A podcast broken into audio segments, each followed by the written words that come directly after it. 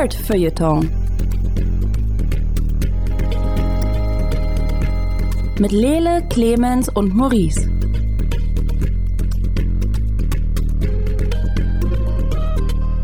Hallo, herzlich willkommen hier beim Nerdfeuilleton Podcast. Das hier ist Folge 44. Äh, auch heute stürzen wir wieder in verschiedene popkulturelle Erzeugnisse der letzten Wochen und Monate. Äh, mit mir hier im virtuellen Studio ist Lele Lukas. Hallo Lele. Hello. Und außerdem an der Kaffeetasse Clemens Zabel. Hallo. An der Kaffeetasse finde ich ziemlich gut. Nicht wahr? Ähm, Ja. Meine beiden äh, Co-Moderatoren sind unglaublich motiviert und warum auch nicht. Wir haben ein buntes Potpourri an Themen mitgebracht. Ähm, äh, Lele hat sich einen neuen Anime angeguckt, dessen Namen ich schon wieder Yes. vergessen habe. Ich bin mir sicher, es ist irgendwas Perverses. Es ist meistens was Perverses. Es ist meistens was Perverses, das gebe ich zu. Der heißt Keep Your Hands Off Azuken. Ja, was habe ich gesagt? Ähm, außerdem ähm, äh, bringt der Lele einen neuen Comic mit, der Bug Boys heißt. Da bin ich auch ganz Yes. gespannt drüber. Ich Ähm, auch. Clemens hat äh, Kipo and the Age of the Wonder Beasts gesehen. Eine äh, Netflix-Produktion, die von DreamWorks gemacht worden ist, wenn ich es richtig verstanden habe. Eine Dreamworks-Produktion für Netflix. Im Auftrag Okay. von Netflix. Dann halt so. Oh mein Gott. Ähm, ich habe ich hab auch schon ein paar Folgen davon gesehen und, und liebe alles daran und ähm, freue mich sehr, dass ich, dass ich jetzt gleich mit Clemens darüber abnörden kann. Vielleicht kann Lele währenddessen rausgehen oder so. Also Ist naja. okay. Ich werde schon was zu tun finden. Ähm, ich habe aber auch Sachen mitgebracht und zwar äh, stelle ich das äh, Computerspiel Still There vor, was komplett unter, meinem Radar geflogen ist, äh, indem man eine Art Weltraumleuchtturm betreibt und man hat einen Iguana dabei. Es ist ziemlich cool ähm, und, und so ein Psycho- Thriller-Vibe ist auch noch dabei, also macht sehr viel Spaß. Äh, außerdem pitch ich euch, euch die Serie Dracula und hoffe so ein bisschen, dass ihr davon so gehypt seid wie ich weil der Mensch, der daran gearbeitet hat, unter anderem auch Sherlock und Doctor Who mitgemacht hat und äh, Inst Instant Love. Ähm, Instant Love. Instant Love. Ähm, ich würde sagen, wir fangen mit deinem Anime an, Mr. Lele. Mit meinem Anime? Okay. Mhm. Ähm, Keep Your Hands Off Azuken ist äh, die Variante, die ich vorlesen kann, weil ich ähm, der japanischen Sprache nicht mächtig bin. Und das ist ein Anime, von dem gibt es bis jetzt drei Folgen. Den, wenn ihr den gucken wollt, dann gibt es den bei Crunchyroll. Und es geht um drei Freundinnen, die zusammen Anime produzieren wollen. Ähm, die wohnen in so einer bisschen, also es ist auf jeden Fall in der Zukunft, alles sieht nicht ganz so aus, wie es jetzt ist. Ähm, und die Hauptperson Midori ähm, ist die, also zeichnet schon ganz lange, schon ganz viel, schon ganz lange den Traum, Anime zu zeichnen, zeichnet aber eher Hintergründe. Und sie hat eine gute Freundin und die ist so ein bisschen so ein Hustler, die besorgt Geld oder die größtenteils sorgt sie dafür, dass Midori ihr Geld gibt für Sachen. Und dann treffen sie durch Zufall noch eine dritte, die, ähm, die ist eine Tochter von Schauspielern und deswegen erwarten alle von ihr, dass sie auch Schauspielerin wird, aber eigentlich möchte sie Animatorin werden und zwar zeichnet sie ganz gerne Charaktere. Und äh, dann retten die beiden sie vor irgendwelchen, vor ihren Leibwächtern, die wollen, dass sie jetzt kommt und zur Schauspielschule geht, weil sie darf nicht in den Anime-Club und gründen ihren eigenen Anime-Club. Und ähm, die Hälfte der Folge verbringen sie damit einfach äh, ihre Vorstellungen zu zeichnen und dann die in ihrer überlegten Welt auszuprobieren. Es gibt also so eine Szene, wo sie aus der Welt, in der sie sind, so ein bisschen rausgehen und in so ein extra, ein bisschen anders gezeichnetes, ein bisschen rougheres Ding reingehen und in so einem selbstgebauten Libellenflugzeug durch die Gegend fliegen und vor den ähm, Men in Black quasi abhauen. Und das ist sehr herzerwärmend, angenehm lustig und wunder wunderschön gezeichnet. Und ähm, das Praktische ist für Menschen, die jetzt zum Beispiel nicht sagen, hey, Crunchyroll kriegt schon Geld von mir oder so, die können sich die Sachen trotzdem angucken, weil bei Crunchyroll sind die Sachen dann einfach nach einer Woche oder so der äh, Public, äh, dem, der Öffentlichkeit zugänglich und deswegen könnte man sich jetzt die ersten zwei Folgen schon angucken und es sieht sehr, sehr cool aus.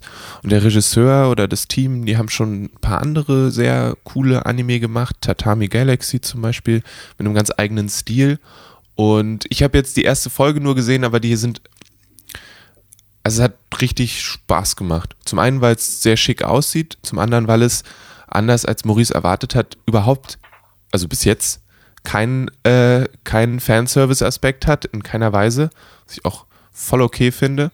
Ich muss mir dann halt was anderes suchen. Finde ich auch voll ähm, okay. ich finde diesen Libellen, diesen Libellenflieg-Ding ziemlich geil, ehrlich gesagt. Ich habe mir das gerade angeguckt. Ja. Und ähm, ich mag das, wie sie, also man kriegt auch total viel mit über den Prozess von so ein, von dieser Anime-Produktion. Also ohne dass es jetzt ganz doll ins Detail geht, ist es halt so ein, okay, wir legen das Papier aufeinander, dann haben wir Hintergrund und die Figur davor und wenn wir die Figur so malen, dann sieht es so aus und wenn wir das so machen, sieht es so aus. Und wir brauchen verschiedene Rollen. Es reicht nicht nur, dass einer von uns irgendwie einen Hintergrund gut zeichnen kann. Wir brauchen auch noch jemanden, der irgendwo Geld rankriegt und so. Und ähm, die Hauptperson, die Midori, ist auch so, sie will schon immer Anime machen, hat es aber noch nie gemacht, weil sie genau weiß, dass sie das alleine nicht, nicht hinkriegt. Also sie braucht halt noch andere Leute dafür. Und ähm, deswegen ist es ziemlich, ziemlich cool. Ja. Äh, Ich muss zugeben, als, als angefangen ist zu pitchen, konnte ich nicht so richtig sehen, was cool ist, weil das ist ungefähr so wie, ich konnte auch diesem äh, vielen der Sportanimes oder dem Schachanime einfach nichts abgewinnen. Ähm, Ja. Und jetzt ist halt ein Anime über Leute, die Anime zeichnen. Wow, that's, that's meta. ähm, aber ich muss zugeben, weil ich habe es jetzt ein bisschen gegoogelt und ich, ich fand dieses, diesen, diesen fantastischen Aspekt, Aspekt daran ziemlich geil, ehrlich gesagt. Ähm, es ist sehr, also sie geben sich die Freiheit, dann auch weirde Sachen damit zu machen, weil sie sich eben auch ausprobieren. Also es macht irgendwie total Sinn, dass sie sich da drin verlieren und es ist, der ist auch ein bisschen absurd. Ähm, und äh, genau, das ist eigentlich äh, das Schöne daran. Okay. Keep your hands off Azukin. Genau. Ähm, ja. Wie gesagt, ich, wir werden nicht von Crunchyroll gesponsert. Ähm, wenn die das machen wollen, können sie das gerne machen. Ähm, aber it's, it's a good, da wo ihr euch das angucken könnt. Okay. Ähm, cool. Äh, wollen wir vielleicht dann gleich anschließen, weil wir sind jetzt sowieso bei, bei fantastischem Animationszeug. Ähm, wollen wir gleich über Kipo and the Wonder Beasts reden? Können wir gerne direkt machen. Kipo and the Clemens, Wonder Beast. please take the stage. Achso, ich jetzt. ja, natürlich du. Du, du hast das Thema mitgebracht. Stimmt. Ich habe das Thema mitgebracht. Ich bin so ein bisschen drauf, ähm, Netflix hat mir das so ein bisschen ins Gesicht gedrückt. Immer wenn ich die App geöffnet habe, hat Netflix gesagt, guck mal hier, ihr habt ein Keeper and the Wonder Beasts produziert und ich war erst ein bisschen, okay, es sieht interessant aus. Heißt ja nicht, dass ich das sofort gucke, Netflix. Ich habe ja auch andere Sachen zu tun. Ich gucke es eine halbe Stunde. Und dann habe ich das geguckt und ähm, es hat mich echt so mitgenommen, dass ich es durchgeguckt habe. Also ich habe die erste Staffel durch. Und es geht so ein bisschen um Kipo. Kipo ist ein sogenanntes äh, Borrow Girl. Das sind ähm, in der Welt, in der das Ganze spielt, Menschen, die unter der Erde leben, denn äh, über der Erde ist alles ganz doll kaputt. Warum, wird eigentlich nie gesagt, ist aber auch total unwichtig für die Geschichte. Auf jeden Fall wird ihr Borrow angegriffen und all ihre Freunde und ihr Papa, die sind alle weg. Und sie muss sich dann alleine in der äh, Oberflächenwelt zurechtfinden, in der alles ein bisschen äh, bekloppt geworden ist, aber auf eine sehr sympathische ähm, Art und Weise. Äh, die Tiere sind nicht mehr so wie früher, sie sind alle viel größer. Es gibt Mega Bunnies und riesige Libellen oder die Tiere sind in so komischen Gruppen zusammen. Die Frösche zum Beispiel sind jetzt die Mafia. Ähm, die Wölfe sind Nerds, die in einem Planetarium wohnen, aber trotzdem weiterhin Wölfe sind also auch tierisch gefährlich. Äh, Es gibt die Timber Cats, das sind so Holzfällerkatzen und in jeder Folge treffen sie auf so eine neue Gruppe und äh, die, ähm, alle versuchen immer ihre eigene Mission zu machen. Den Katzen zum Beispiel wurde der heilige Kratzbaum geklaut. Und nebenbei versucht die Kipo das äh, neue Lager ihrer äh, Borrow People zu finden und äh, trifft dabei zum einen auf die ähm, acht Jahre ist, glaube ich, alt, die achtjährige Wolf, die schon seit immer da oben an der Oberfläche lebt. Die hat äh, einen toten Wolfspelz umgebunden und einen Skorpionstachel an einem Stab und ist so ein bisschen, hm, wie sagt man, äh, der Badass der Gruppe. Ja. Äh, Maurice doesn't agree. Doch, doch. Badass der Doch, Gruppe, auf jeden Fall. Badass der Gruppe. Dann treffen sie noch auf, äh, ich glaube, Benson und Dave heißen die beiden. Der Benson ist ein Happy-Go-Lucky Surface Boy, steht auf ähm, Wikipedia. Gut, ja, es ist, ist immer ziemlich gut drauf und äh, hört gerne Musik und hat dabei den, den Dave, das ist ein Mutant, der sich regelmäßig durch seinen ganzen Lifecycle ähm, metamorphisiert. Also er ist in der ersten Folge, in der wir ihn sehen, ist er erstmal ein Baby, dann verpuppt er sich, dann wird er kurz ein Kind, dann wird er ein Teenager, dann hat er so danach die Form, die er die meiste Zeit hat. Und dann hat er noch so eine übergeile Form, wo er Steroid Dave wird mit einem Horn. Ähm, die kann er aber, kann dann fliegen, genau, die kann er aber aus irgendeinem Grund nie lange halten. Und dann reißt seine Haut schon wieder auf und er ist alter Dave und ist so ein kleiner Opa, der schwerhörig ist und schwer von Begriff. Jedes Mal, jedes Mal, wenn er die Form einsetzen könnte und, und es sinnvoll wäre in der Folge, weil irgendwie Gegner kommen oder sonst irgendwas, wird er sofort wieder zum Alten und, und verliert diese Form wieder. Es ist grandios. Entschuldigung. Ich, ich Sonst muss ich sagen, ähm, abgesehen von einem recht äh, neuen, bunten, postapokalyptischen Szenario, was ich so noch nicht kannte, und den Tiergangs gefällt mir an der Serie äh, die Erzählstruktur ganz gut. Also sie ähm, fallen nicht in so klassische äh, Löcher. Also es wird, du denkst so, oh, jetzt machen sie dieses Klischee. Ähm, ich versuche jetzt nicht zu spoilern, aber Person A findet Informationen, die für Person B wichtig wäre weiß aber, dass Person B die Gruppe verlässt, wenn sie die Information bekommt. In jeder anderen Serie wäre das über Folgen, Staffeln hingezogen, es würde nicht drüber gesprochen und danach würden sie sich streiten und alles wäre ganz schlimm und Drama, Drama, Drama. Ist bei Kipo gar nicht so. Nach einer Folge bekommt die Person schlechtes Gewissen und sagt so, hey, ich habe hier diese Information. Person B wird extrem äh, angepisst. Person A sagt, ja, hier sind meine emotionalen Beweggründe. Person B sagt, verstehe ich und dann umarmen sie sich. Und denkst, haben die das gerade gemacht? Krass. Also Kipo, auch als Figur, löst extrem viel über den Dialog, was unheimlich erfrischend ist, weil du nicht da sitzt und denkst, oder ihr redet drüber. Und das habe ich nämlich bei ganz vielen anderen Serien, gerade Animationsserien, ganz oft, dass ich denke, setzt euch doch fünf Minuten hin. Es ist überhaupt kein Thema, was ihr gerade macht. Und Kipo kriegt das auf die Reihe. Das fand ich extrem erfrischend. Ich weiß nicht, wie es dir geht, Maurice. Hast du da auch schon einen Moment gehabt, mhm. wo du sagst, ähm, ich, ich, ich, stimme dir total zu. Ich habe extrem die Augen verdreht, als, äh, ähm, als dieser Brief oder diese Information quasi weggesteckt worden ist. Jetzt, oh Gott, jetzt wird das die ganze Staffel unterschwellig da durchgezogen, was nicht der Fall war.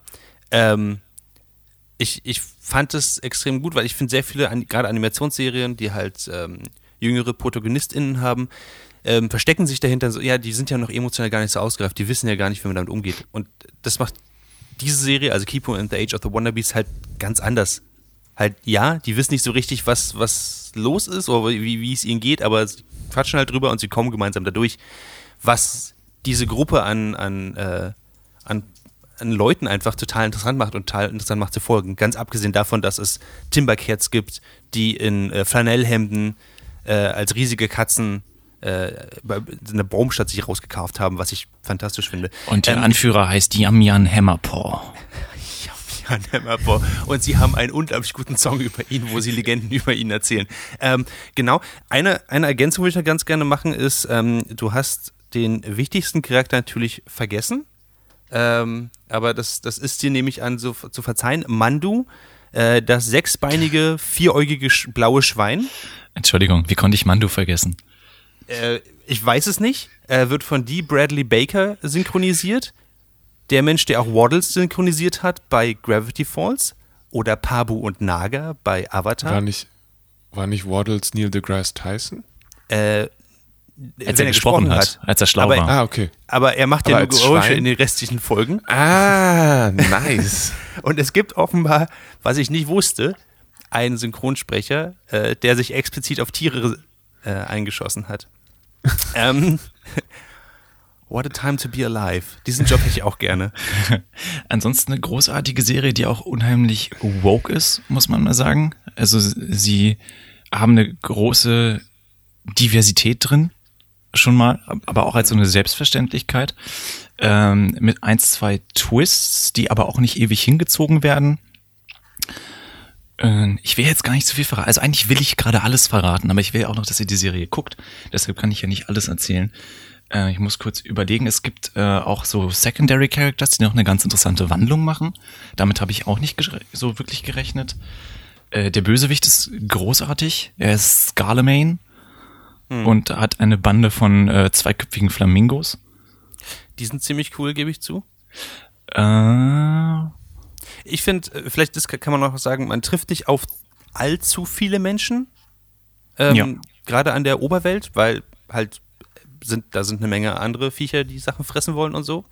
Ähm, aber die Menschen, auf die man trifft, sind eigentlich alles People of Color. hm. Was ich, was ich ziemlich cool finde.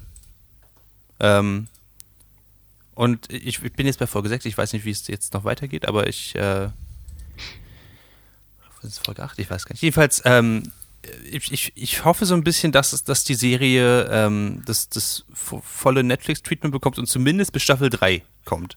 Ich denke schon, die Anlagen dafür haben sie gemacht. Und es ist großartig. Auch es gibt ähm, eine Sache muss ich noch an, es gibt in einer Folge einen Villain, der sie so ein bisschen in so eine Traumwelt lockt, um sie dann zu verdauen, weil er das so macht. Und äh, am Ende gelingt ihm das nicht und in jeder anderen Serie hätte es dann einen Kampf gegeben gegen den bösen Villain. Aber in dieser Serie sagt der Villain, ah, ihr wollt gar nicht verdaut werden. Dann muss ich mein Leben überdenken. Und allein das fand ich so witzig und so großartig. Und dieser Tonus zieht sich durch die Serie. Oder sie kommen durch so eine Wüstenstadt und da sind da lauter Schlangen und die sind halt angepisst, weil sie ganz offensichtlich einen Kater haben. Weil das Metal-Schlangen sind. Ja, genau. You're just too loud, we have a headache. Also eine sehr knuffige Serie, die auch mit, äh, die sicherlich deshalb so knuffig ist, weil sie eigentlich für Kids gemacht ist, aber du kannst sie auch äh, mit deinen 30 Jahren noch gut konsumieren, ohne dass es irgendwie langweilig wird. Ist eine sehr interessante neue Serie, kann ich Ja. wirklich jedem nur ans Herz legen.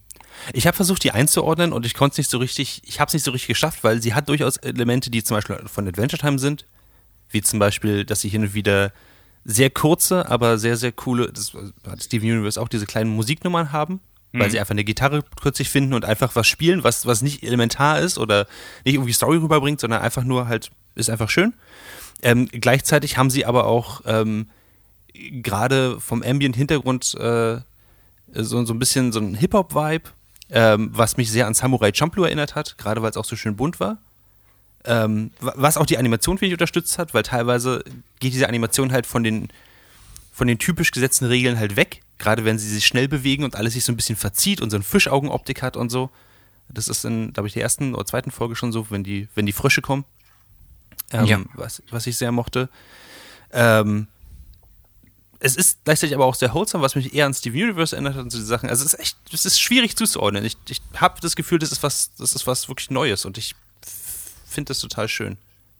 Und die Sache, dass sie anscheinend ihre Probleme mit Reden lösen, erinnert mich auch sehr an Steven Universe.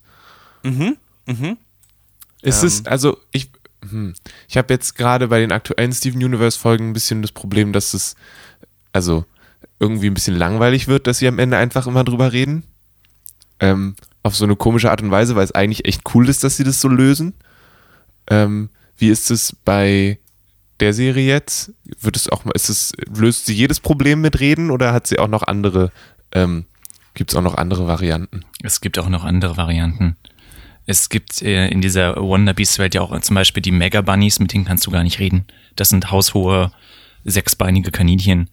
Ähm, und wenn du deren Junge acht angefasst hast mit acht Ohren, dann denken die, du bist ihr Junges und bist aus dem Bau entflohen. Und da kannst du halt mit Reden nicht viel machen. Okay.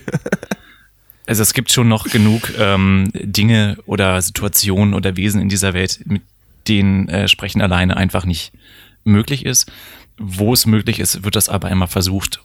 Oder auch äh, nicht sprechen, sondern Lied singen. Also das finde ich extrem cool. Ja. Okay, nice. Genau. Kann jedem nur empfohlen werden, Kipo and the Age of the Wonder Beasts, äh, gerade auf Netflix. Und die Folgen sind auch okay kurz, also 20 Minuten oder so, was Ja. ich auch mag. Sehr, sehr Zehn- angenehm. Zehn Folgen sind bisher draußen. Ich hoffe, es kommen noch 100 oder so. Hm. Ähm, Keine halben Sachen. Ich will 100 Stück. ich habe halt auch gerade angefangen, wieder Adventure Time zu gucken. Und ich meine, ich mag Adventure Time wirklich. Ich finde es wirklich, das, es hat wirklich so eine neue Art von Animation eingeleitet und so, alles cool. Aber sie brauchen so fucking lange, bis irgendwas passiert. Der Lich kommt erst am Ende von Staffel 2. Erst dann weiß man, dass es so ein bisschen postapokalyptisch ist und Kipo öffnet halt damit und ich mag das einfach, es geht halt los. Ich, also ich weiß nicht, ich finde, dass man ab der ersten Folge eigentlich sieht, dass es postapokalyptisch ist, weil einfach die Umgebung so ist. Äh, naja. Nicht wie bei Kipo. Okay. Kipo, Kipo, Kipo. So. Kipo, Kipo, Kipo, Kipo, Kipo. Ähm, Fair enough. Fair enough. Ähm, ich, ich würde jetzt einfach übergehen und äh, weil wir jetzt gerade so bei fantastischen Sachen sind und uns alle richtig wohlfühlen, weil Kipo richtig toll ist, würde ich uns jetzt die Laune ein bisschen verderben und äh, würde Von gerne was Schlechtem erzählen. nicht Schlechtes, nein, einfach nur was extrem deprimierendes, was aber was gut deprimierend ist. Ähm, Was ich würde gerne gut deprimierend ist? Oh ja. Ähm, ich würde gerne über Still There reden. Still There ist ein, äh, würde ich sagen, ein Abenteuerspiel, Point-and-Click-Adventure könnte man fast sagen. Ähm, wurde von, ich glaube, Iceberg Studios? Ja, Iceberg Interactive wurde es äh, herausgegeben, von Ghost Shark programmiert und das Ganze ähm, spielt auf einer Raumstation, der Bento, was ähm, Du hast mich. Sind es viele Die verschiedene Raumst- Schachteln? ha, ha, Die. Raumstation heißt Bento, ein Geisterherz programmiert, das kann doch gut sein. Äh, äh, Ge- Geisterhai, ja. Ähm, nee, also das Ganze ist ein, ist ein Moment, ich muss das gucken, wie sie es selber nennen. Ein psychologisches Abenteuerspiel. Ähm, warum ist es psychologisch? Weil der Protagonist, der eben auf dieser Raumstation ist, ähm, er hat mich extrem an den Film Moon erinnert. Er ist da, er hat so ein bisschen schlechte Träume und er ist ganz alleine dort oben. Alles, was er, äh, was der Protagonist mit, mit dabei hat, ist eine, äh, eine AI namens Gorky ähm, und ein Iguana, den man selber benennen kann. Ich habe meinen Zarathustra genannt. Also man hat eine Reihe an Sachen, die man auswählen kann.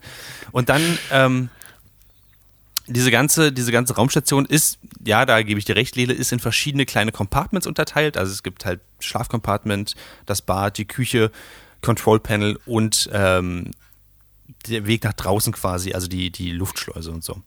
Ähm, es ist nicht ganz Pixelgrafik, ist eigentlich ganz, ganz schön gezeichnet sozusagen, aber ist jetzt auch, es ist nicht hyperrealistisch in 3D gemacht, sondern es ist, es sieht halt zweidimensional aus. Ähm, und dein Job ist es eigentlich von der äh, Firma, die die angestellt hat, ich glaube Brandco, ähm, bestimmte Sachen den Tag über zu machen. Zum Beispiel guck durchs, äh, äh, durchs äh, Oszilloskop, glaube ich, oder Periskop, und äh, such einfach den Stern mit den meisten, mit der meisten Radiation in diesem bestimmten, in der bestimmten Konstellation raus und dann schickt eine E-Mail dazu, wo das drin steht. Ähm, das ist zum Beispiel eine Aufgabe, die du hast. Und dann guckst du, äh, machst du halt dieses äh, Gerät an, suchst eine Weile darin, siehst den Stern und dann musst du tatsächlich eine E-Mail aufmachen auf dem Computer und musst dann halt reinschreiben, wie die XY-Koordinaten sind und wie hoch die Strahlung ist und dann formuliert den Rest der, der E-Mail selbst. Ähm, und das ist ziemlich witzig, aber für sich genommen noch nicht wirklich spannend. Das Spannende kommt jetzt eigentlich. Das Spannende ist, die Weltraumstation fällt auseinander. Also es geht ständig irgendwas kaputt. Ähm, und um das zu überbrücken, hast du halt ein Manual dabei und in diesem Manual sind ganz viele ja, Schaltkreise, physikalische Diagramme drin und so weiter, die auf den ersten Blick dir überhaupt nichts sagen. Also du blätterst da durch und denkst so, äh, ja, das, äh, damit kann ich jetzt überhaupt nichts anfangen. Was soll K1 sein und was sollen diese ganzen Schalter da sein und äh, sind irgendwelche Gitternetze dann, die, äh, die dir irgendwas sagen sollen und du weißt einfach nicht, was du damit machen sollst. Das Problem ist, dann geht irgendwas kaputt und du musst dich halt reinfuchsen, was das bedeutet. Ähm, und das ist, ein, das ist ein großer Teil des Spiels, dass zum Beispiel gesagt wird, hey, jetzt ist das Radio kaputt gegangen. Jetzt musst du es überbrücken, damit es Energie von woanders her bekommt. Und dann musst du halt so einen Schaltkreis herstellen, damit was anderes quasi ausgeschaltet wird und das Radio angeschaltet wird. Sowas ist zum Beispiel am Anfang. Ähm, oder dass äh, irgendeine Sicherung durchbrennt in deinem Ofen und plötzlich kannst du kein Essen mehr warm machen. Damit du also nicht verhungerst, nimmst du einfach ähm, eine Gabel und ein Messer und steckst die in die Sicherungskontakte quasi rein, damit konstant quasi Energie dadurch fließt. Ähm, und dann funktioniert der Ofen halt wieder. Ähm, und sowas sind halt kleine Rätsel, die es da gibt. Äh, es sind, es sind wirklich, es sind coole Puzzles, die auch thematisch sehr, sehr gut sind. Ähm, und die Story umfasst das Ganze aber noch, dass es wirklich auch noch, ja, ich würde sagen, dramatisch und mitreißend wird. Ähm, hm. Ich habe eine Ah. kurze Frage. Ja, hau raus. Wenn ich Elektriker wäre, wäre das Spiel dann leichter für mich? Oder hat es seine eigene Logik, deswegen ist es wieder was anderes?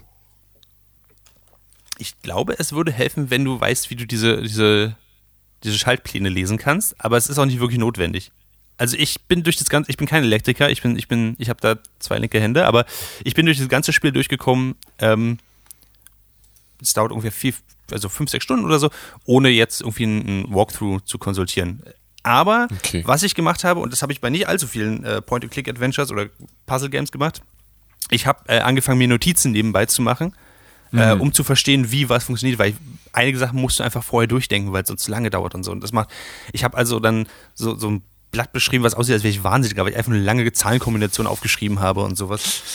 Ähm, äh, es, hat, es hat so viele, das Schöne ist, es hat so viele verschiedene Sachen, wie zum Beispiel, um Kontakt nach außen äh, zu tragen, hast du einmal das Radio, aber du hast zum Beispiel auch ein MIDI-Keyboard und wenn du das überbrückst und eine Antenne anschließt, kannst du bestimmte Tonfolgen abspielen, je nachdem, wie lange du einen bestimmten Ton hältst und so kannst du dann zum Beispiel Kontakt aufnehmen, einfach nur, weil du so ein MIDI-Keyboard da hast. Und das ist ziemlich cool. Aber ich habe jetzt die ganze Zeit nur quasi die, die technisch-grafische Sache genannt. Die Story-Sache ist eigentlich noch viel, viel geiler. Ähm, denn du spielst Karl.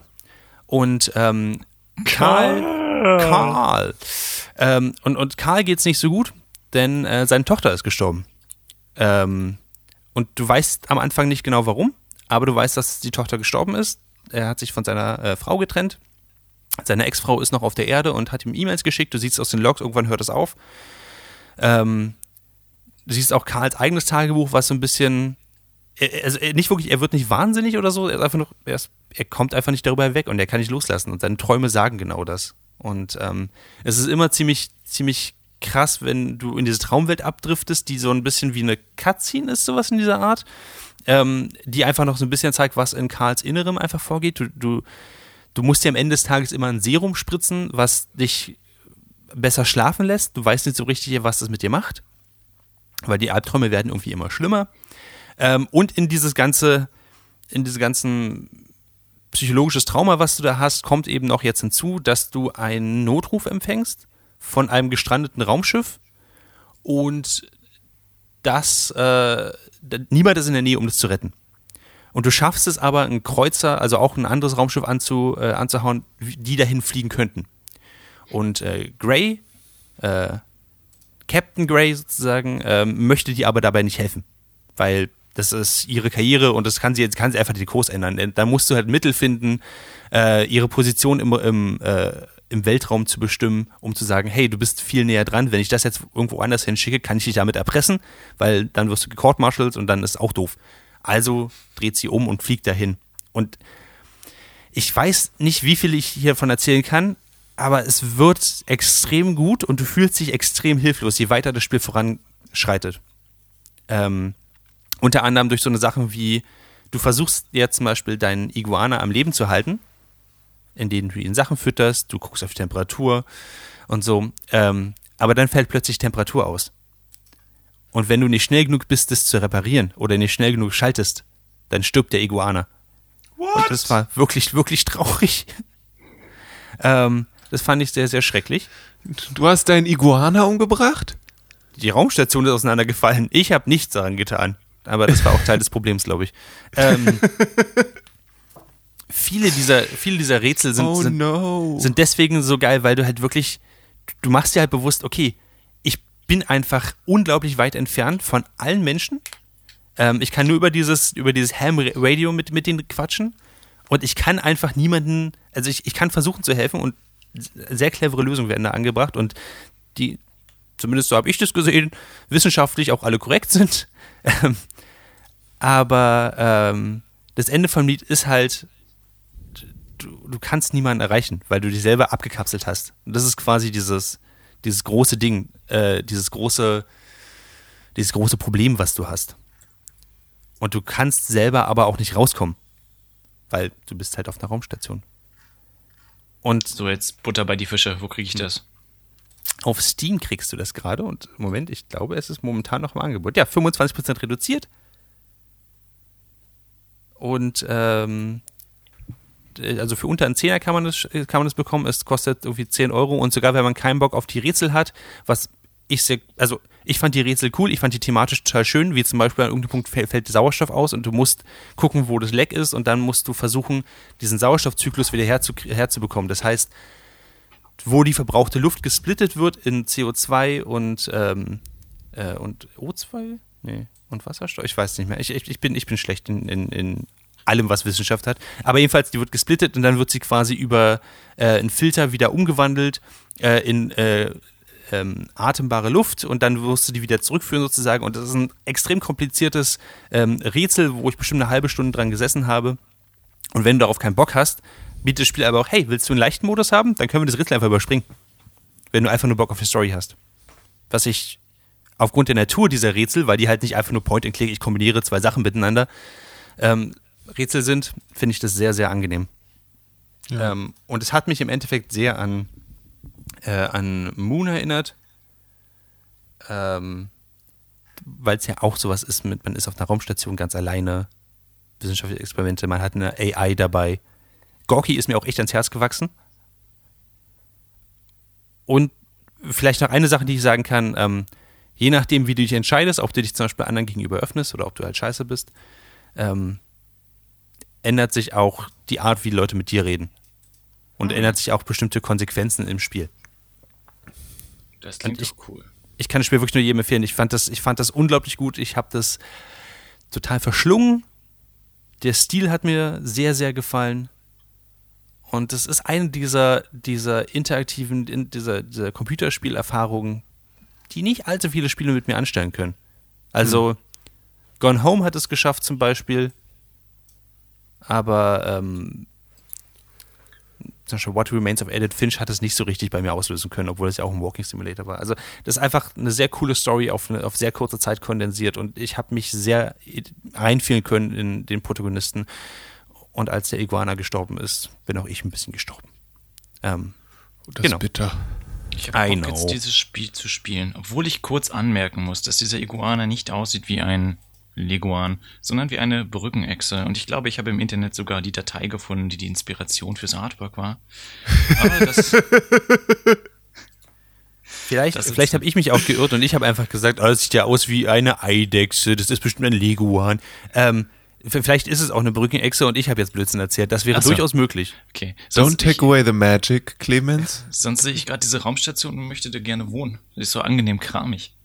Die ist angenehm kramig und das Geile ist, dass du halt also äh, einer der coolsten Momente, ich habe das Spiel in zwei, in zwei Sitzungen gespielt, einer der coolsten Momente, den ich halt hatte, war, ich bin dann halt, also du bekommst relativ früh, kriegst du über eine Raumkapsel so einen Coffee Maker geschickt, also einen dieser die man halt einfach äh, mit Kaffee unten befüllt und Wasser und dann stellt man es auf den, auf den Herd. Mhm. Ähm, und dann kriegst du auch noch Kaffee dazu und dann musst du halt bestimmte Schritte äh, eingehen, um dir Kaffee machen zu können. Wie zum Beispiel, du musst erstmal auf Klo gehen. Dann kriegst du so einen Urinbeutel, den kannst du wiederum einführen, ähm, damit das Wasser in das System umgeleitet wird, damit, weil es ist ja ein geschlossenes System, es darf kein Wasser verbraucht werden oder verschwendet werden. Das ähm, klingt sehr sexy. Ich habe gerade sehr Lust auf dieses Spiel. Und jedenfalls und dann machst du, dann führst halt Wasser hin, äh, wieder hinzu, dann, äh, dann kannst du den Topf ähm, mit Wasser befüllen, du kannst dann diese Kaffeepresse ähm, da, Mühle mit Wasser befüllen, dann reparierst du den Ofen, stellst darauf und dann kannst du endlich halt Kaffee haben in deinem Lieblings, ich glaube, äh, Number One Dad äh, Cup. Und dann setzt du dich halt an die Hauptkonsole und fängst halt an Sterne zu untersuchen und, äh, und MIDI-Signale rauszusenden. Und im gleichen Zeit saß ich halt auch vor meinem Computer mit meinem Kaffee und dachte so, jetzt geht's an die Arbeit. Und habe mich so wohl gefühlt dabei, weil es halt, weil es halt Sachen so gespiegelt hat. Und dann wurde es aber wieder storymäßig äh, sehr, sehr dark. Und ich mochte das, äh, das, das hat mich halt äh, sehr mitgerissen. Es ist übrigens eine Turatara, Tuatara-Echse. Aha. Macht das mehr Sinn, Clemens? Ja, sehr viel mehr. Okay. Ja, es ist eine Brückenechse, du hast recht. ich habe es gerade gegoogelt. Ja, ihr, ist halt, ist halt grün mit Schuppen, das ist ein Drache oder so. Ja, ähm, es ist schön, wenn ich es wenn ich's, äh, wenn ich's schmackhaft machen konnte. Das Spiel ist im November 2019 rausgekommen. Ich habe nichts davon mitbekommen und an dieser Stelle Shoutout und vielen Dank an Philipp, der mir, der mir ich angeschrieben hat und gemeint hat, ey, ist das nicht was für dich? Und ich dachte so, ja, absolut. Ähm, Steam hat da extrem versagt, mir das nicht vorzuschlagen und hat auch extrem wenig Reviews, irgendwie unter 200 oder so. Genug. Ähm, okay, ich, ich muss meinen Puls runterbekommen, weil ich, äh, das, das Ende hat mich immer noch mit sehr mitgerissen. Äh, reden wir vielleicht über Bug Boys. Okay. Ähm, ich muss das, äh, ich muss davor sagen, so ein quasi äh, eine kleine Warnung. Ähm, ich arbeite ja in einem großen Buchladen, der sich auch das Kulturkaufhaus nennt und da bin ich unter anderem für die englischsprachigen Comics zuständig.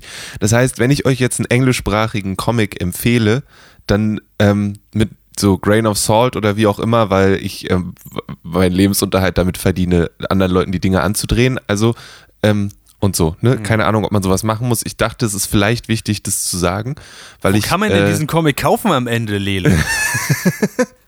Kann man eben jetzt noch nicht, weil er noch nicht draußen ist. Das kommt nämlich noch dazu, weil er mir nämlich freundlicherweise, ähm, ich habe äh, das geschafft, die richtige, die richtige Person zu fragen, die dann wieder eine andere Person gefragt hat. Und äh, dann habe ich den Comic äh, so bekommen. Und äh, genau, deswegen, das wollte ich nur vorher gesagt haben, damit man mir nachher nicht irgendwelche Schiebungen vorwirft oder irgendwie sowas. Ähm, Fair enough. Bug Boys ist von Laura Netzger ähm, und ist der zweite Titel in dem neuen Comic-Line-Up oder ja, Graphic Novel Line-Up, wie auch immer, von äh, Random House Graphic. Es kommt im Februar raus und es geht um die Freundschaft zwischen Rhino Bee und Stag Bee. Also zwischen einer, einem, ich weiß nicht, ob er dann Rhinoceros-Käfer heißt, das klingt irgendwie komisch.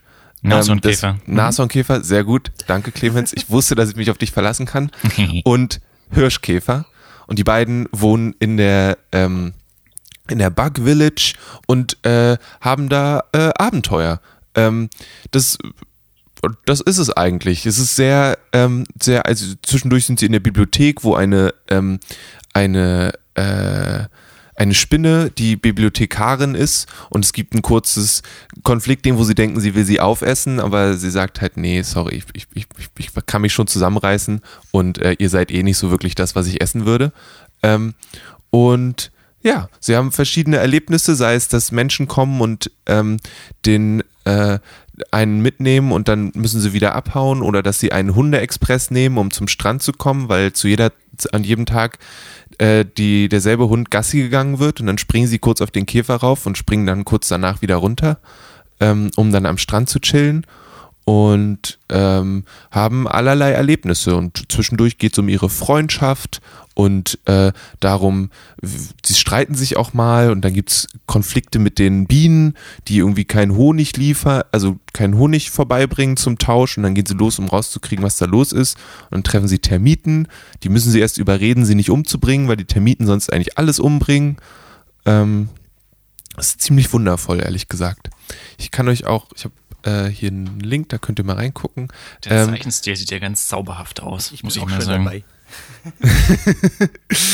Ähm, genau, und es ist, äh, es wird als Chapterbook beschrieben, das heißt, es sind immer kurze Kapitel, die, die eine Geschichte erzählen und dann gibt es die nächste Geschichte und man kann die einzelnen Kapitel eigentlich relativ unabhängig voneinander lesen, obwohl die Reihenfolge schon gut ist, weil man die Charaktere dann irgendwo schon mal gesehen hat.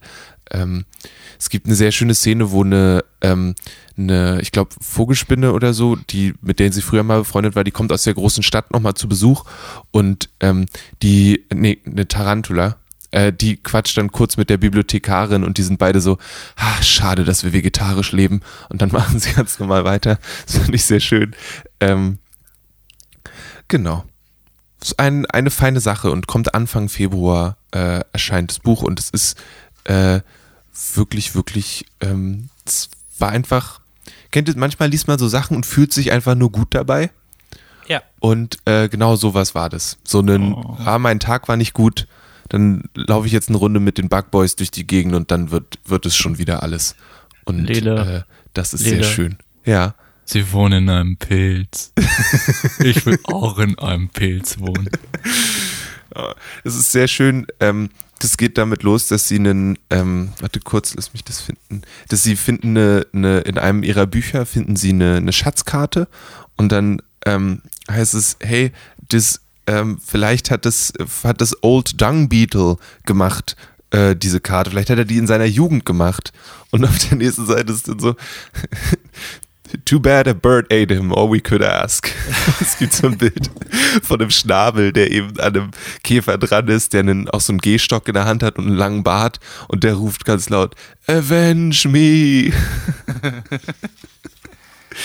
ähm, und das ist einfach äh, sehr, sehr niedlich die ganze Zeit und ziemlich cool. Ähm, Es hat ein bisschen so ein Adventure Time Hype, äh, äh, Vibe, oder? Das kann sein. Also die Laura Netzka hat auch schon, die hat auch äh, mit dem Link, den ich euch geschickt habe, die hat auch äh, für Storyboards, hat die auch für Adventure Time gemacht. Ähm, die macht auch so sehr coole Comics. Die hat, bin ziemlich sicher, dass sie auch ein Patreon hat und die Sachen, die die macht, ähm, habe ich schon seit einer Weile, gucke ich da immer wieder. Die hat ein Buch mal gemacht, Sea Urchin. Das ist, war irgendwie sehr persönlich und geht so um, um Depressionen und so weiter. Total coole Comics.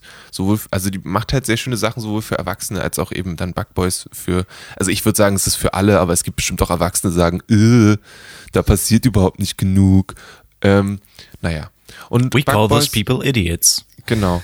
Und Bug Boys gab es früher schon mal über äh, Chapbooks, ähm, aber das war immer sehr schwierig für Menschen, die in, nicht in den USA leben, zu bekommen, weil Shipping irgendwie echt kompliziert ist.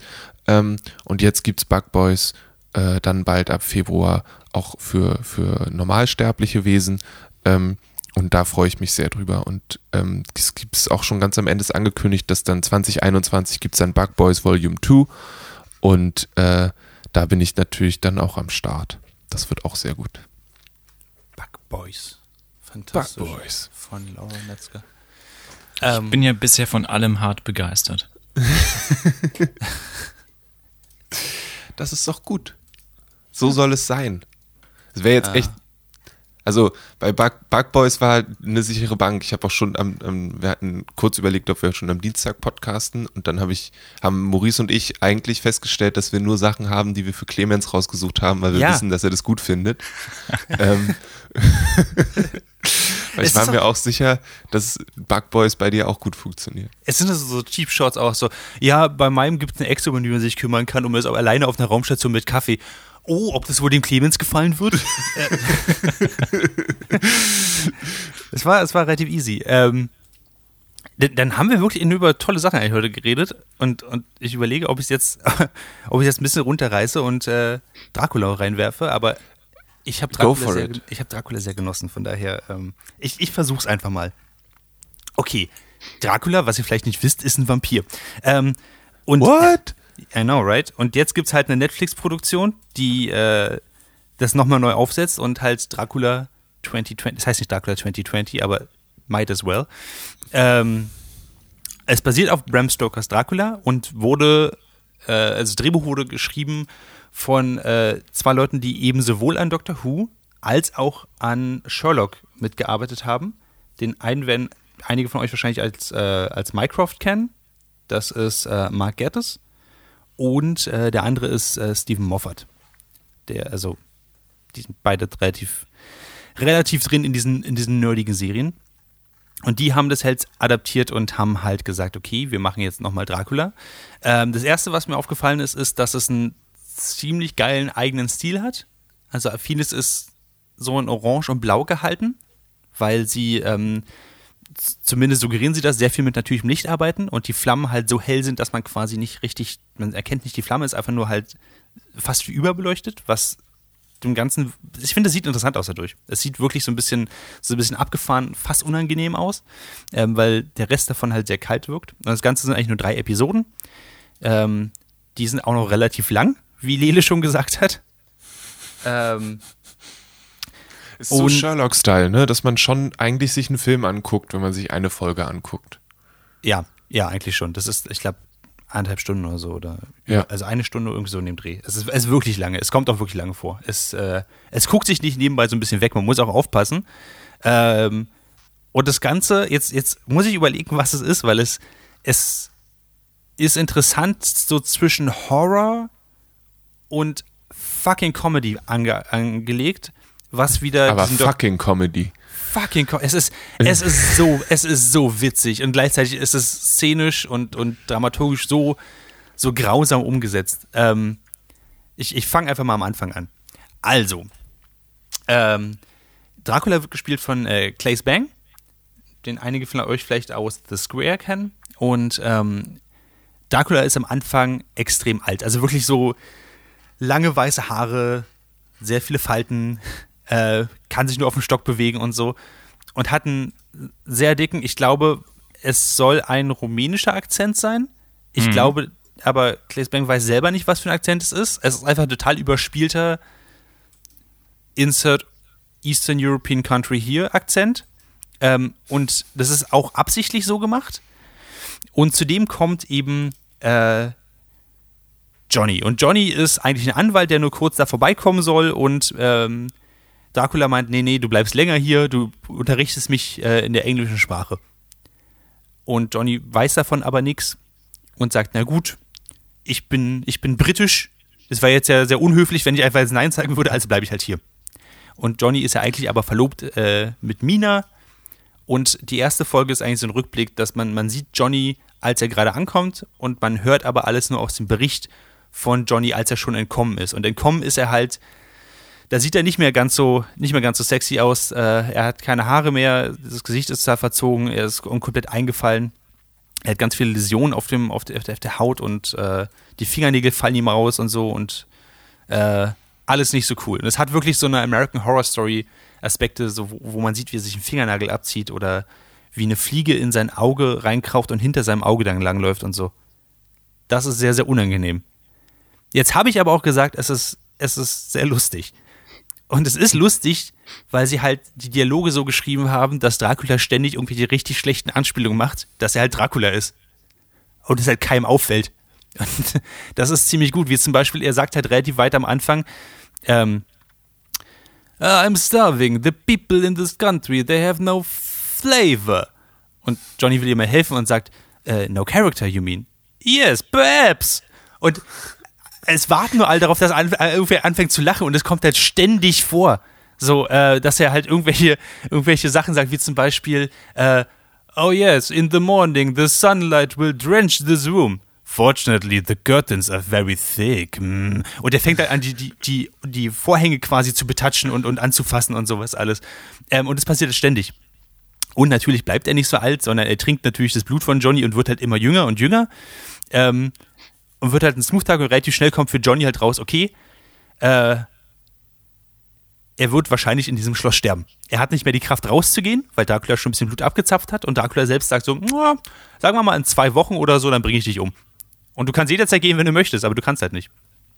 Äh, und da, daher zieht es ein bisschen raus und an sich, diese ganze, diese drei Folgen werden eigentlich erzählt äh, über das Device. Es ist immer quasi ein anderes Setting. Es ist ähm, immer aber, ähm, was immer gleich bleibt, ist, dass es halt eine Nonne gibt, die sich mit diesem Vampirismus und mit Dracula beschäftigt und wissen will, warum er tickt, wie er tickt. Und das ist quasi zwischen, das ist, das trägt diese Geschichte. Einmal Dracula und einmal diese Nonne, die halt miteinander, äh, die halt quasi rausfinden will, warum er zum Beispiel vor dem Kreuzeingang Angst hat oder warum er nicht in Sonnenlicht kann. Und diese ganzen Sachen. Und warum es diese Regeln gibt. Und auf der einen Seite hast du halt diesen interessanten Aspekt, dass du überlegst, warum ist das eigentlich so und willst auch halt, dass diese Nonne gewinnt. Ähm, der Namen ich jetzt noch nicht verrate, weil das ist integral für die Story.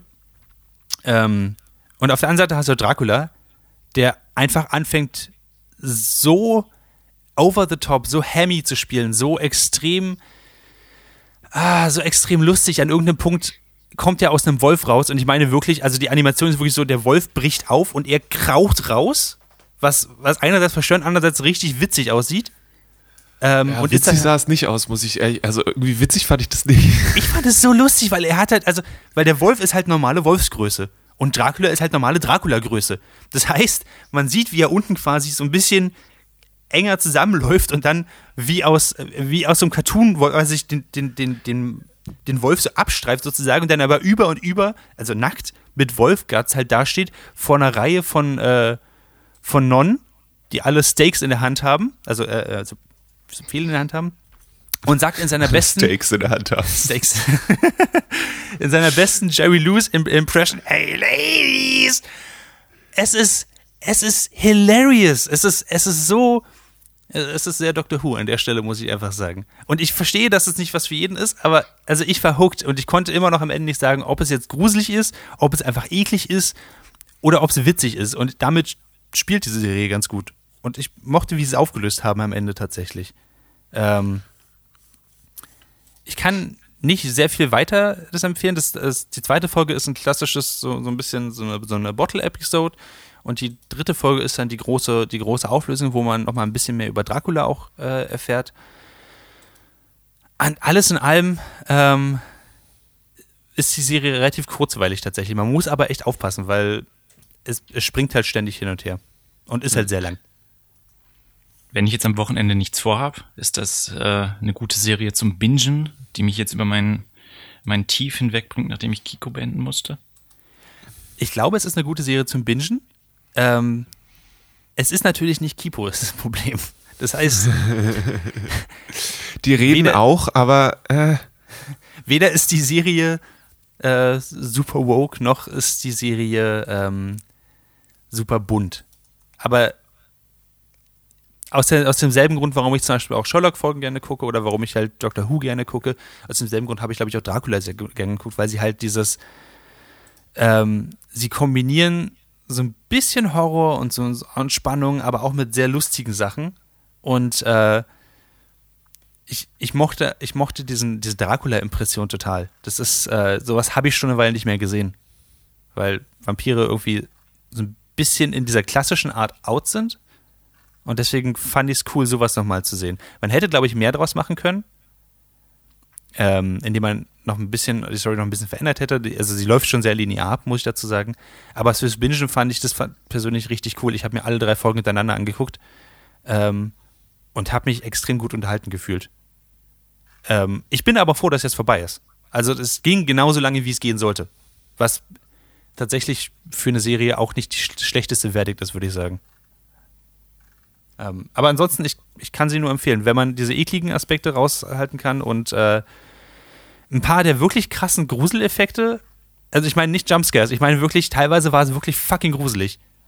Ähm, an irgendeinem Punkt treffen sie ein Kind, was, was quasi ein Zombie ist und, und keine Lippen mehr hat und was aber spielen möchte und deswegen immer das heißt, dass er Peekaboo sagt, aber halt ohne Lippen, das ist schwierig. Ähm, und dann sieht man einfach, wie dieses Kind von unten am Ende des Bettes nach oben kraucht und auf der, auf, äh, auf der, auf der, auf der Bettdecke quasi nach, nach oben kraucht und mit diesen leeren Augen einfach nur äh, eine schlafende Person anguckt und Peekaboo sagt und das ist zwar fucking scary und ich wusste, was passiert und trotzdem war es richtig, richtig krass gruselig und damit haben sie halt sehr gut gearbeitet. Ähm, also wenn man darauf Bock hat, ist Dracula wirklich eine gute Serie, würde ich sagen. Eine gute Miniserie, die man sich gerne mal zu Gemüte führen kann. Ich weiß nicht, ob ich bei euch jetzt da die richtigen Sachen gesagt habe. Ähm, doch. also ich habe, ich habe, wie gesagt, ich habe Teile davon gesehen, so im Vorbeigehen und dann kurz mal sitzen bleiben. Und ich muss sagen, die, die Nonne gefällt mir sehr gut. Ja, Die Art und Weise, wie sie mit der Sache umgeht und diese Mischung aus Wissenschaft und Religiosität finde ich irgendwie immer sehr spannend. Ähm, die ist ja abgebrüht, ja. genau, die ist ziemlich cool. Ähm, und Dracula ist halt ein charmanter Mörderer, so irgendwie. Also, er ist halt Aber er ist halt auch fucking wahnsinnig. Also im Sinne Sehr- von, er, ist wirklich sehr er wirklich queer krank. und sehr flirtatious. Und dann bringt er die Leute um. Ja, aber er hat auch, er hat auch so viel Spaß dran. Er hat mich teilweise an ähm, Emperor Palpatine erinnert. Hm. Er, er, ist, er ist verdammt böse und er weiß, dass er böse ist und er hat extrem Spaß daran, dass er böse ist. Also für ihn gilt es böse eigentlich gar nicht. Es ist einfach halt so, ja, es ist halt, dann, dann hat er halt ein bisschen, ein bisschen Fun. Ähm, eine der besten Szenen ist, finde ich, in der ersten, ersten Folge, wo eben dieses, diese Nonne, die eben quasi versucht, gegen ihn zu kämpfen, macht halt das Tor auf und sagt, Dracula, du bist hier nicht willkommen, du darfst nicht eintreten, ich lade dich nicht ein. Und Dracula steht halt davor und, und, und grunzt sie an und hisst und so und kommt halt nicht über diese Türschwelle. Und die 20 Nonnen hinter ihr stehen halt da mit, äh, mit Holzpflöcken in der Hand. Und er kommt halt wirklich nicht rein. Und sie stellt davor äh, und, und die Nonne steht halt davor und sagt so, oh wow, das funktioniert wirklich. Krass, das hätte ich jetzt nicht gedacht. und die, und die Obernonne so, wie, du wusstest nicht, dass, sie, dass er nicht eintreten kann? Ich hatte eine starke Vermutung, aber ich meine, hey. und das ist so diese Art von, von äh, wie halt Twists auch äh, introduced werden. Das ist halt ziemlich cool. Clemens, ähm, dir würde ich es allein schon empfehlen wegen der Cinematografie. Ich fand das, ich fand das sehr interessant, wie sie es aufgenommen haben mit sehr wenigen Mitteln. Ähm, Ich bin äh, intrigued. Ich, äh, selbst großer äh, Vampir, wie sagt man, Fan, das ist jetzt doch Connoisseur, kann man das so sagen? Ich, ich, ich Connoisseur. genieße meine Vampire wie, wie, wie seltenen Wein. Äh, ja, nee, klingt gut. Klingt Twilight zum Frühstück und Dracula zum Abendbrot? Twilight zum Ablöschen von Soße. Im besten Fall. Oder wenn man mal zu Besuch ist und was mitbringen muss, schnell. genau. Oh, das ist aber nett. Äh, Macht sich super zum Kochen. Ja, hm, kenne ich gar nicht. Nee, klingt gut. Ich äh, freue mich immer über neue, gute Vampirsachen. Das letzte Mal, dass ich was Gutes Vampiriges gesehen habe, ist jetzt echt schon eine Weile her. Und wenn Netflix sich damit, ähm, wie heißt er nochmal, der Minecraft-Typ, der ist ja doch eine, eine Nerd-Koryphäe. Mark Gertes, genau. Ja, ich glaube, der, wenn der da mitarbeitet, dann ist das bestimmt ein richtig cooles Ding. Und er taucht sogar als Schauspieler auf. Natürlich. Er, er, er spielt fantastisch. Ähm, genau. Ähm, wir haben nur positive Sachen heute berichtet. Das ist nicht geil, was für, was für ein schöner Podcast. Wir haben nur Sachen empfohlen, die wir selber auch gemocht haben. Nichts ist uns sauer aufgestoßen. Wir haben uns nicht aufgeregt. Wir nennen es jetzt nicht mehr Nerdfeuilleton, sondern die eine Stunde positive Energie-Hour. So, sollen wir noch, hast du jetzt noch das Bedürfnis daran, was zu ändern oder ist das für dich okay? Ich, ich, bin, ich, bin, ich bin over the moon. Ich bin happy darüber. Okay, Wir sollten gut. das so lassen. Lass uns schnell beenden, bevor uns was wir aufregen. Alles klar, gut. Ähm, also, vielen Dank an euch da draußen fürs äh, Zuhören. Ihr könnt uns sehr gerne auf äh, dragonseateverything.com weiterhin folgen. Wir haben ja auch noch eine Radiosendung und äh, mehrere Radiosendungen sogar. Der Stutenmist Podcast existiert auch noch, wo es um äh, feministische Themen gibt, was die Paula macht. Ähm, und ansonsten könnt ihr uns drei Handels auch noch auf Social Media folgen. Ähm, ich bin auf Twitter zu finden, at Maurice Mathieu. Clemens auf Twitter, at Ed Clemens Zabel. Ganz, und ganz der, raus. Ganz und- ohne Nicknames und ohne Schleifen. Und der Lele ist auf Twitter. Ed Kalle Blomqvist. Ich bin der einzige, glaube ich, von uns, der noch irgendwie einen, einen äh, Alias hat, was das angeht. Ich bin der Fucking- Unprofessionelle. Unprofessional. Ja, ja, ja. Ja. Such Ähm, is life. Nicht wahr? Äh, wenn ihr uns einen riesigen Gefallen tun wollt, dann äh, geht doch bitte auf iTunes und bewertet diesen Podcast vielleicht mit fünf Sternen und schreibt was Nettes. Wir freuen uns immer über Fanmail. Äh, das könnt ihr auch gerne an info at dragonseedeverything.com äh, schicken. Gerade wenn ihr auch zum Beispiel euch über irgendwas aufregt oder fandet, nee, Dracula war voll doof, weil oder nee, Kipo war voll doof, weil ähm, könnt ihr uns das auch gerne schicken und wir diskutieren da sehr gerne mit euch drüber. Wir haben sonst nichts. zu tun. Wir sitzen ganz nur in unseren, unseren Space-Stationen hier und warten darauf, dass wir uns mit Leuten streiten können. ähm, deswegen, also so cool ich diesen Podcast auch fand, ich bin ein bisschen unbefriedigt. Ich komme mit niemandem mich darüber streiten, dass irgendwas besser oder schlechter ist, als ich es finde. Äh, das ist ein merkwürdiges Gefühl. Das sind nicht die Grundsätze, die wir eigentlich gelegt haben. So. Ähm, aber nur ist es so.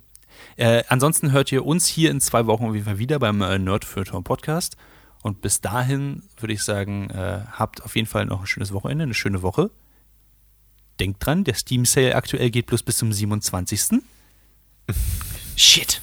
Falls ihr euch Still There holen wollt, jetzt wäre die Gelegenheit dafür. Ähm, und ich sag mal bis dann. Macht's gut. Tschüss.